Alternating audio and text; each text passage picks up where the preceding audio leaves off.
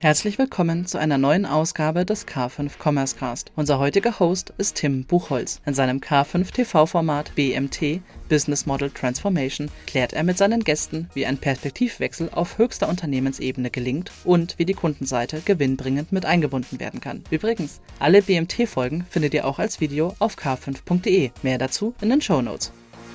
Herzlich willkommen zum K5 Commerce Cast. Gemeinsam mit unseren Partnern präsentiert euch das K5 Moderatorenteam tolle Use Cases sowie die neuesten Entwicklungen und Trends aus der Welt des digitalen Handels.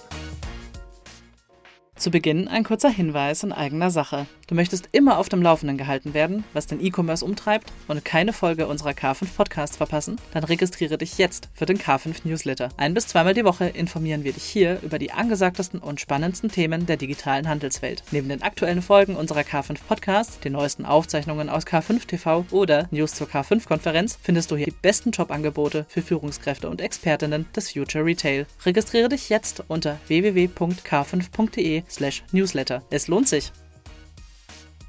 Hallo und herzlich willkommen zur ersten Ausgabe K5 BMT Business Model Transformation hier im K5 TV und Commerce Cast Podcast. Ich bin Tim Buchholz und in diesem Format gehe ich der Frage nach, was bedeutet es für eine Geschäftsführung, ein Unternehmen durch einen wirklichen tiefgehenden Wandel zu führen? Denn wir sprechen sehr häufig über Veränderungen, meist aber nur auf operativer Ebene.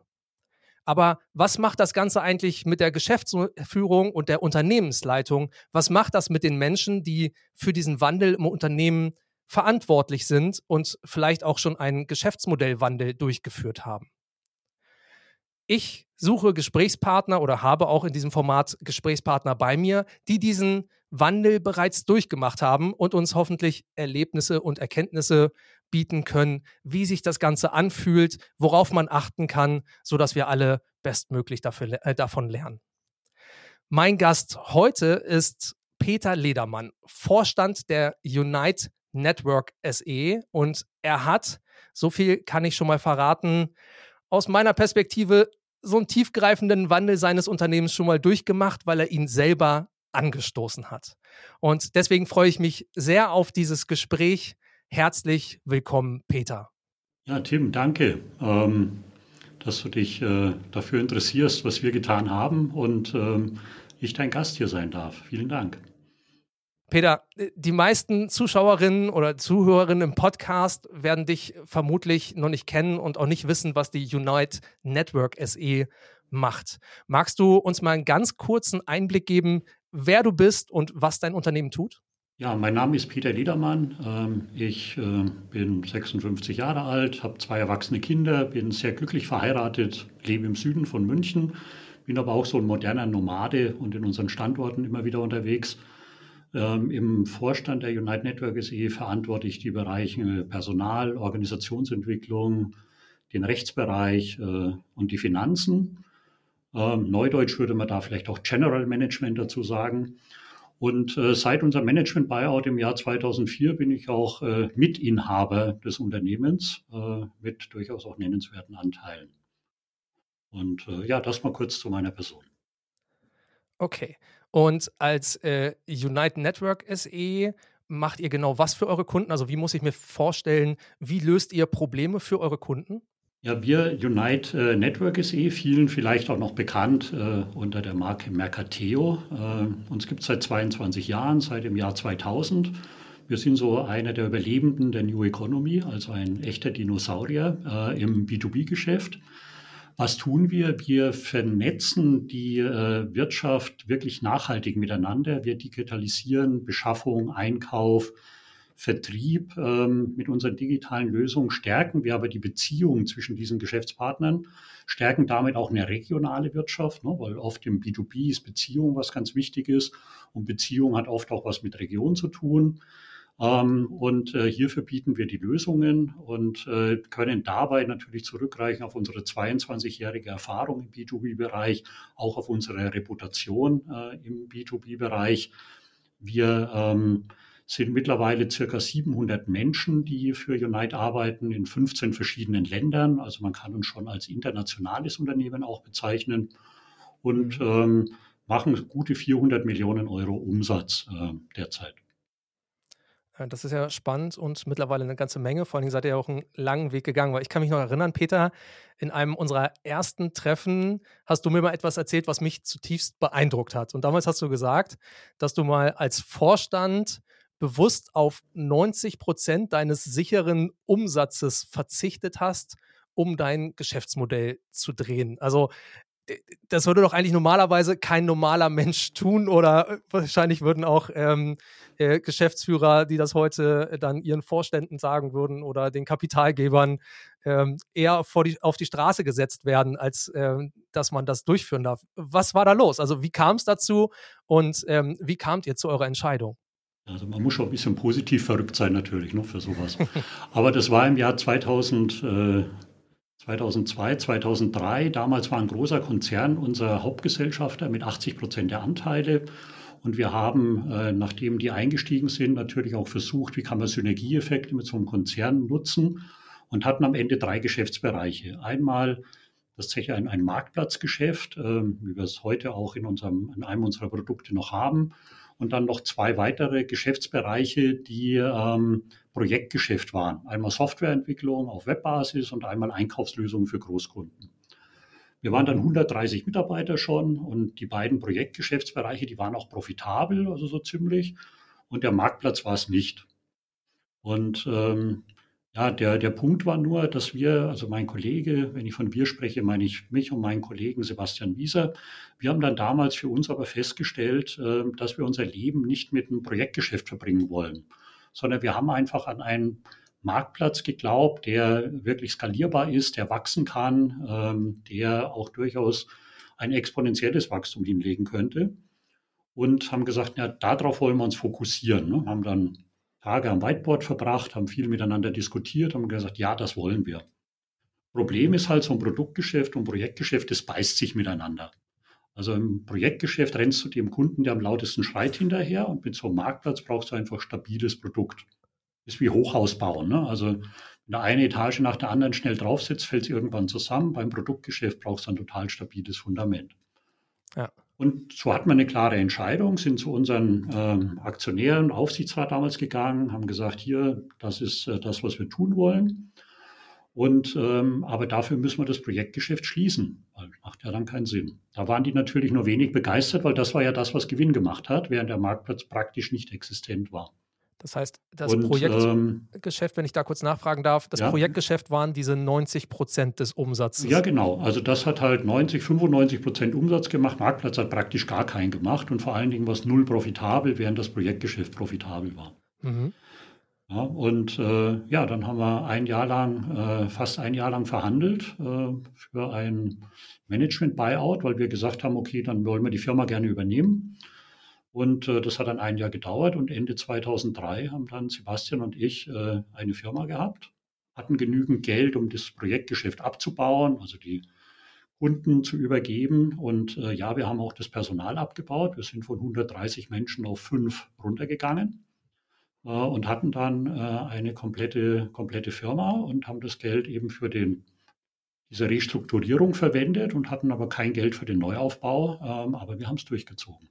Okay, das, äh, das klingt ja total spannend. Also, ähm, wie kommt man zu so einem Auslöser? Also, wenn ich äh, das gerade so für mich nachvollziehe, ihr wart also äh, neu in der Geschäftsführung, beziehungsweise macht, habt den Management-Buyout dann gemacht, hattet ein nicht profitables Marktplatzgeschäft, ein sehr hochprofitables Agenturgeschäft ähm, oder Projektgeschäft und ähm, habt dann gesagt, aber wir glauben an etwas anderes. Was was war so für dich da der Auslöser? Also, was brauchtest du damals für dich selber, dass du sagen konntest, ja, ich bin jetzt mal so positiv verrückt und äh, entscheide mich mal gegen alle äh, gefühlten Business-Spielregeln, die ich persönlich in meinem Studium so kennengelernt hätte? Ja, ich habe die auch in meinem Studium kennengelernt, die anderen Regeln. Ähm, aber was ich erfahren hatte, es war vor allen Dingen etwas, wir haben gewusst, wir sind in etwas erfolgreich, was wir aber eigentlich nicht wirklich wollten. Also es war einfach etwas, wo wir gesagt haben, ja, also jetzt kann man natürlich ein Geschäft verfolgen, rein aus einer Logik heraus, aus einer Betriebswirtschaftlichkeit heraus. Ähm, aber es war nicht das, was wir wollten. Also wir waren nicht mit unserem Herzen äh, dort dabei, ne, sondern wir hatten eine andere Idee. Mhm. Und das war der Hauptauslöser. Also der Hauptauslöser war auch die durchaus persönliche Entscheidung, will ich mein Leben mit etwas verbringen, an das ich nicht wirklich glaube, das ich nicht wirklich tun möchte. Und insofern eine sehr, ja, von, vom Herz und auch vom Bauch motivierte Entscheidung dann, ja. Und ähm, ich komme ja erst aus dem auch Personalgeschäft äh, und weiß, dass Herz und Bauch sind auch eine Art Gehirn. Also die gehören dazu, aber sind halt nicht unbedingt immer betriebswirtschaftlich dann logisch. Mhm. Äh, und wie gesagt, der Hauptauslöser war, das Leben nicht mit etwas verbringen wollen, zu dem man eigentlich nicht steht, äh, sondern tatsächlich sagen, ich möchte gerne das tun, an das ich glaube, mit allen dann auch dafür notwendigen Konsequenzen. Und war nicht leicht, ne? Also damals. Also meine kleine Tochter ist gerade geboren gewesen. Wir haben die Firma übernommen, wir haben uns kein Gehalt gezahlt. Äh, hatte zum Glück äh, eine, eine Frau, die hinter dem Ganzen stand. Also ohne meine Frau wäre das alles auch nicht gegangen. Es braucht auch das notwendige Umfeld dafür. Und ähm, aber der Auslöser war, ich wollte Dinge tun, an die ich wirklich glaube, wo ich auch tatsächlich ein, eine Motivation und auch einen Spaß daran habe ne? und nicht nur betriebswirtschaftlich erfolgreich sein. Hm. Also äh, klingt für mich persönlich äh, sehr, sehr beeindruckend, so eine Entscheidung dann zu haben. Aber äh, wie seid ihr denn dann eigentlich so an diesen Punkt gekommen, für euch eine Sicherheit zu haben, dass das klappen kann? Also vorher war es so diese wilde Idee, der Marktplatz, das kann klappen, das kann skalieren, da könnte was sein. Also heute reden wir über Marktplätze, als würden wir sie halt alle kennen ähm, so Mitte der, der 2000er äh, war das ja ein Modell, was noch gar nicht so etabliert war und dann jetzt auch noch im B2B-Segment, in dem ihr da unterwegs seid, wahrscheinlich erst recht nicht im Digitalbereich. Wie habt ihr damals getestet, ob diese Lösung für eure Kunden auch wirklich einen Mehrwert hat und äh, also ob ihr überhaupt die Summe an Kunden zusammenbekommt, um daraus ein profitables Geschäft machen zu können? Hast du da irgendwie Einblicke für uns, wie ihr das gemacht habt? Ja, testen ist halt schwierig, ne? wenn du, wie du ja sagst, in einem neuen Modell unterwegs bist. Wenn du einfach eine Innovation hast, dann ist Testen am Markt und damit eine Gewissheit kriegen nicht ganz so leicht. Denn du kriegst ja, wenn du, wenn du äh, Kunden fragst, Nutzer fragst, kriegst du ja oft nur Antworten, die einen gewissen Status quo verbessern. Also man sagt, ja, das ist jetzt mein Thema, das ich gerade habe und so hätte ich es gerne. Aber bei Innovation ist es so, du hast ja genau diesen Mut, neuen Weg zu gehen, einen neuen Nutzen in den Markt zu bringen, einen neuen mhm. Nutzen zu stiften, ein neues Angebot dorthin zu bringen. Und insofern ist es keine eine Gewissheit, ja, die, die auch das ist so, so ein Herz- und Bauchthema dann auch, ne, was man mithaben muss, im Sinne von, ich glaube da wirklich dran, ich habe die Intuition dafür und ich spüre, dass es sich einfach auch richtig anfühlt. Und natürlich gleichzeitig, ja, haben wir ganz viel am Whiteboard verbracht, haben sehr kontrovers miteinander diskutiert. Also es ist durchaus auch ein Erfolgsgeheimnis, dass mein Kollege und ich, wir sind sehr komplementär, wir sind wirklich unterschiedlich mhm. und sind damit aber auch in der Lage, ganz kontrovers zu diskutieren und äh, auch kritische Fragen zu stellen, ne, immer wieder weiterzuentwickeln, weiterzudenken.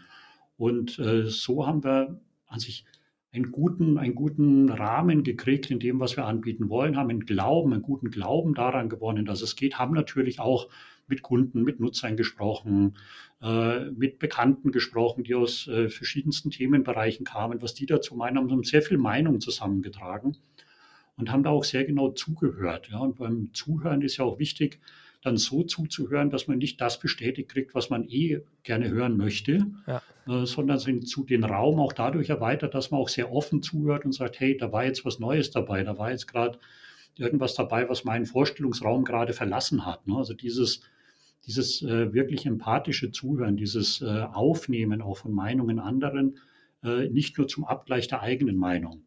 Und das war sehr wichtig damals. Da haben wir wirklich also ganz viel Input gekriegt, ähm, weiter sehr viel kontrovers diskutiert, das auch äh, tatsächlich in, in unsere strategischen Überlegungen gepackt und haben damals ganz, ganz viele Grundsatzentscheidungen getroffen, die heute noch völlige Gültigkeit haben, ja, die also wirklich beibehalten wurden auch von unserer Seite und ähm, das war das, was wir an höchstmöglicher Sicherheit damals haben können. Aber natürlich ist es keine Garantie.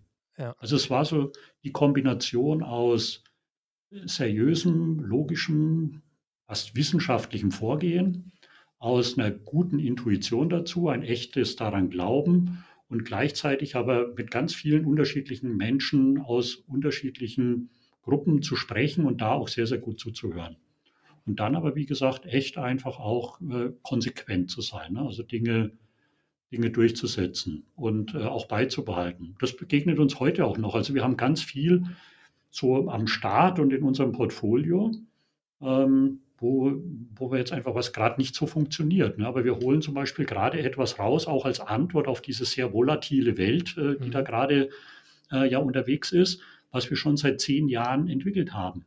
Also wir haben vor zehn Jahren gewusst, dass es so etwas brauchen wird. Nicht, weil wir gewusst haben, dass die Welt so volatil wird, sondern weil wir uns überlegt haben, naja, aber so müsste doch der Nutzer eigentlich äh, es verwenden, müsste auch wirklich einen Nutzen davon haben. Ja, so ein Glauben an die Sache. Äh, und auf einmal braucht man es. Ja. Auf einmal kommt so ein Puzzlestein äh, rein und dann, wow, ja, jetzt, äh, jetzt ist etwas da. Und insofern glaube ich, wenn man eine Transformation hat, ja, einen, einen Change hat, wenn man etwas umsetzt, man sagt, da, da hat man eine andere Nutzendefinition auf einmal, dann geht das nicht, wenn man das nur tut, wenn man die hundertprozentige Sicherheit hat. Also die Garantie kriegst du eigentlich nie, weil es ist so eine gehörige Portion Intuition dabei, ein echter Glauben daran dabei. Wenn du dann eine Garantie dafür willst, dann ist es eher nur so ein inkrementelles, ein bisschen verändern. Aber für, ich sag mal, größere Schritte, da braucht es sich selber.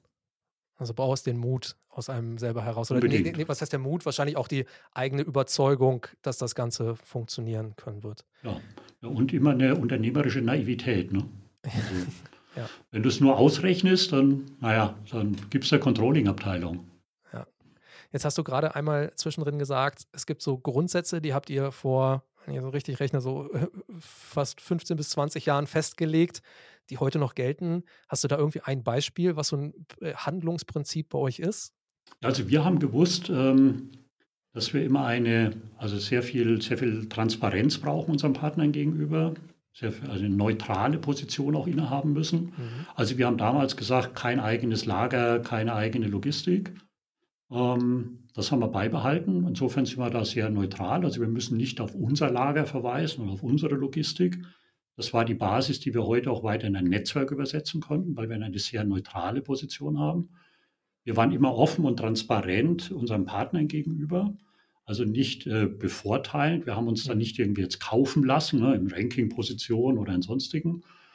Waren da im total offenen Verhältnis und da ist auch dieses ja, da ist eine Vertrauensbasis dann natürlich dabei, ne, wenn man das, das entscheidet. Und äh, das ist so etwas, was auf der einen Seite die geschäftliche Entscheidung war, also als Basis, auf der anderen Seite aber auch ein Wertesystem in sich beinhaltet.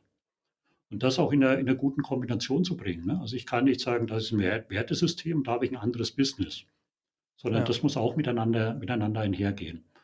Und das ist, sind wir jetzt eben in der super Ausgangsposition mit unserem Netzwerk im B2B-Bereich weil man einem Netzwerk vertrauen muss, weil ein Netzwerk eine Neutralität haben muss, ja, weil man nicht selber die Datenhoheit, die wir ja gewinnen, also wir haben ja wahnsinnig viele Informationen über das Verhalten unserer Nutzer, die dürfen wir nicht missbrauchen, die dürfen wir nicht zu unserem eigenen Vorteil missbrauchen, sondern das ist etwas, ähm, wo wir ganz klar den, den Grundstein schon damals gelegt haben im Modell und wo wir auch auf diesem strategischen Pfad immer wieder bleiben konnten. Also den muss man nicht verlassen, weil wir dadurch, dass wir ja große Anteile unseres, unter, unseres Unternehmens haben, auch auf diesem strategischen Pfad bleiben konnten. Also wir mussten nie zum Blümchenpflücken abbiegen in dem Wald ne, und haben dann nicht mehr zurückgefunden auf dem Weg, sondern wir haben auf die Blümchen verzichtet und sind weitergelaufen. Ähm, und am Ende zahlt sich halt aus, also langfristig.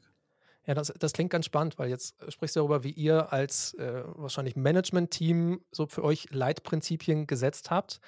Jetzt ist ja aber auch nochmal so eine andere Seite wahrscheinlich die Kapitalgeber und äh, deren Blick auf euer Business. Weil in der Wirtschaftswoche gab es gerade einen Artikel über das ähm, Cloud-Unternehmen Snowflake.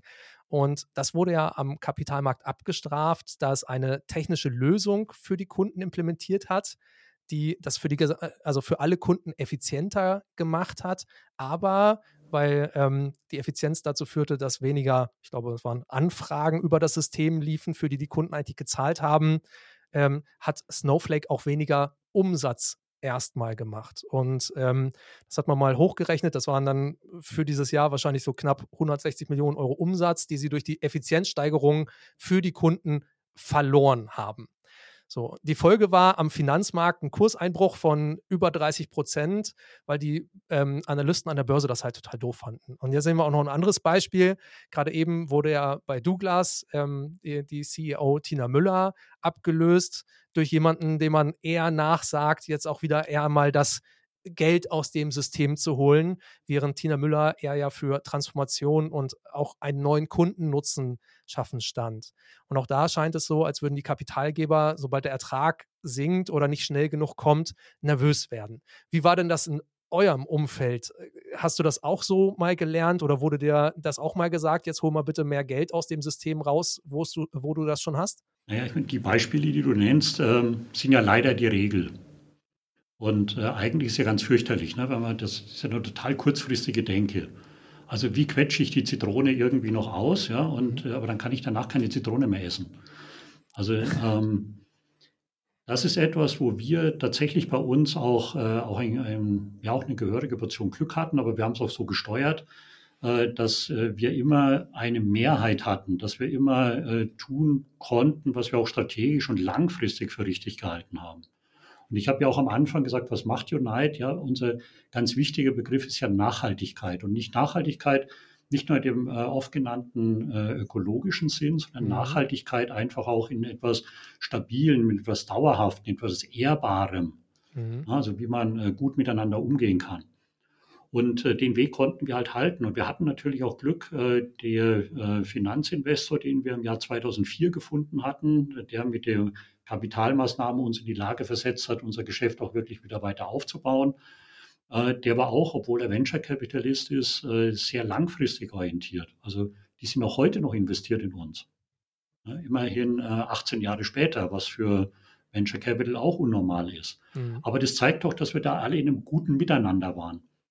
Und leider ist es ja oft so, dass gerade vom Kapitalmarkt eher das Kurzfristige angetrieben wird. Da gibt es die Vorstände mit den Fünfjahresverträgen, die müssen dann irgendwie was rausholen der Kapitalmarkt, der in Aktien oft überhitzt investiert mit einer wahnsinnigen Zukunftserwartung.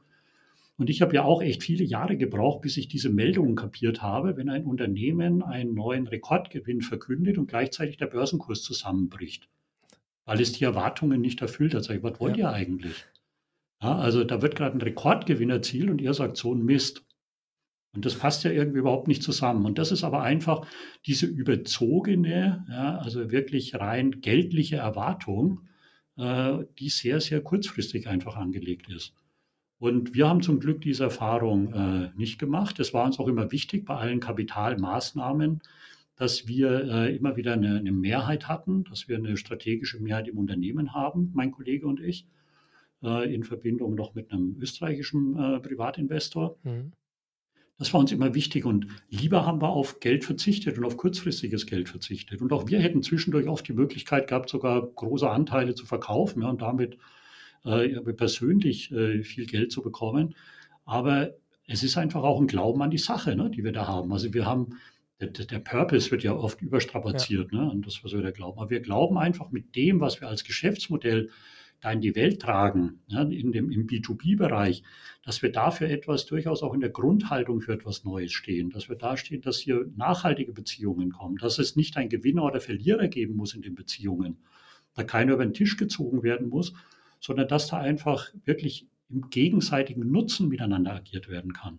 Und da wollen wir eine Basis dafür für schaffen, ähm, in, ja, in dieser ganzen volatilen, digital werdenden Welt, wenn man sich es im Consumer-Bereich anschaut, ich meine, wo wandert es am Ende hin? Ne? Also die mhm. Datenhoheiten in den Netzwerken, die liegen in Asien oder in den USA und dann wird abgecached. Und wenn, wenn ja. das die, die Welt ist und wenn das die Zukunft ist, dann finde ich es echt schade.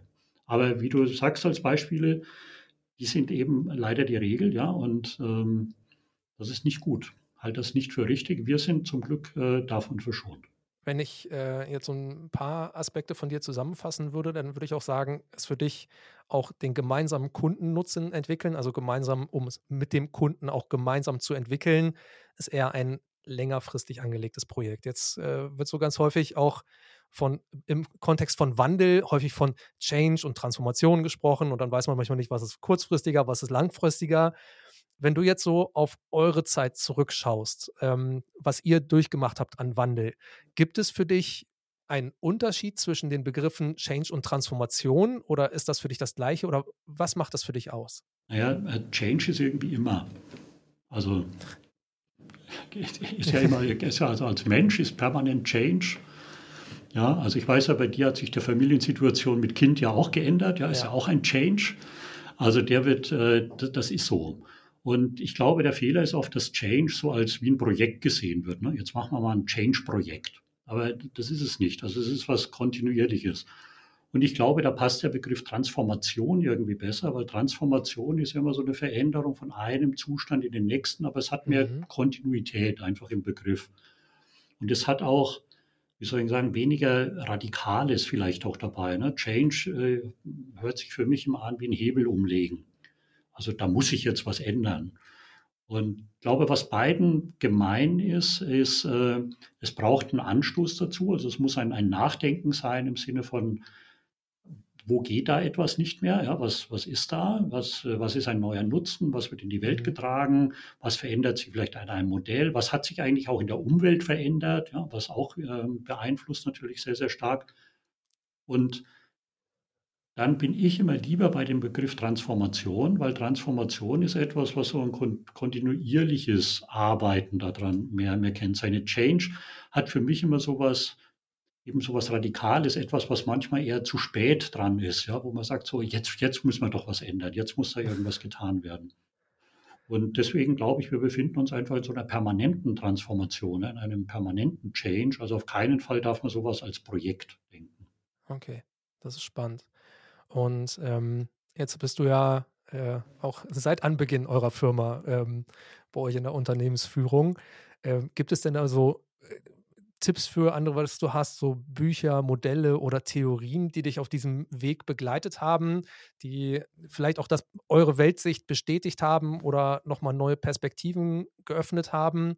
Was hat dich da so bisher am meisten inspiriert? Ich bin sicher nicht der Richtige für Buchtipps, ähm, weil also für, für mich sind, sind Bücher oder was andere so beschreiben, ist ja oft nur der, der Beschrieb eines gelungenen Experiments.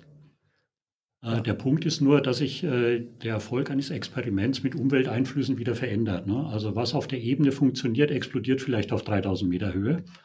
Äh, insofern äh, kann ein Buch immer nur so Anstoß eigentlich geben. Aber ich, ich komme ja eher so aus dem Personal- und Organisationsbereich heraus auch. Und äh, was mich schon stark nochmal geprägt hat, war vor ein paar Jahren, habe ich die Organisationsentwicklung aus dem Personalbereich rausgelöst. Übrigens mhm. auch ein Change- und Transformationsthema, äh, weil ich gewusst habe, in unserem ganzen Wachstum werden wir, in, ich nenne das jetzt mal positive Krisen kommen. Also wir werden Dinge manchmal in, in, Prozesse packen müssen, ja, um äh, in Anführungszeichen wirklich zu überleben, also um die Dinge bearbeiten zu können. Und mir war wichtig, dass wir das aber unter unserer guten kulturellen Brille auch tun. Und dass wir äh, auf die Sachen nicht nur aus einer administrativen Personalsicht schauen, sondern eben auch aus einer kulturellen Brille drauf schauen und sagen, wie erhalten wir unser Wertesystem, wie erhalten wir unsere gute Basis, auch wenn wir schnell wachsen, ne? auch wenn wir vom Dorf zur Großstadt werden äh, kann ja trotzdem so eine dörfliche Kultur beibehalten. Ja. Und äh, ich habe damals viel mit einer Kollegin diskutiert, äh, die in dem Bereich auch war, und habe gesagt, ja, aber wenn wir das tun, dann brauche ich irgendwie so einen Rahmen dafür und dann muss man gucken, warum tun wir eigentlich Dinge. Und äh, nach äh, ein, zwei Wochen intensiver Diskussion hat sie gesagt, kennst du eigentlich die integrale Landkarte? Sage ich, nee, was ist das? Äh, was muss ich mir da vorstellen? Dann hat sie mir es erklärt, sage ich, genau das meine ich, äh, das will ich gerne haben. Also ich komme immer eher so da müsste es doch. Und dann kommt meistens jemand und sagt, hier ist das Buch dazu. Ähm, also so, so ticke ich halt dann jetzt. Ja. Aber äh, also die integrale Landkarte, die ein Vier-Quadranten-Modell ist, ne, die immer sagt, so ein, die hat ein, ein äh, individuell und einen kollektiven Sektor und ein Innen und ein Außen. Also das ergibt dann die vier Quadranten, ich innen, ich außen, wir innen, wir außen.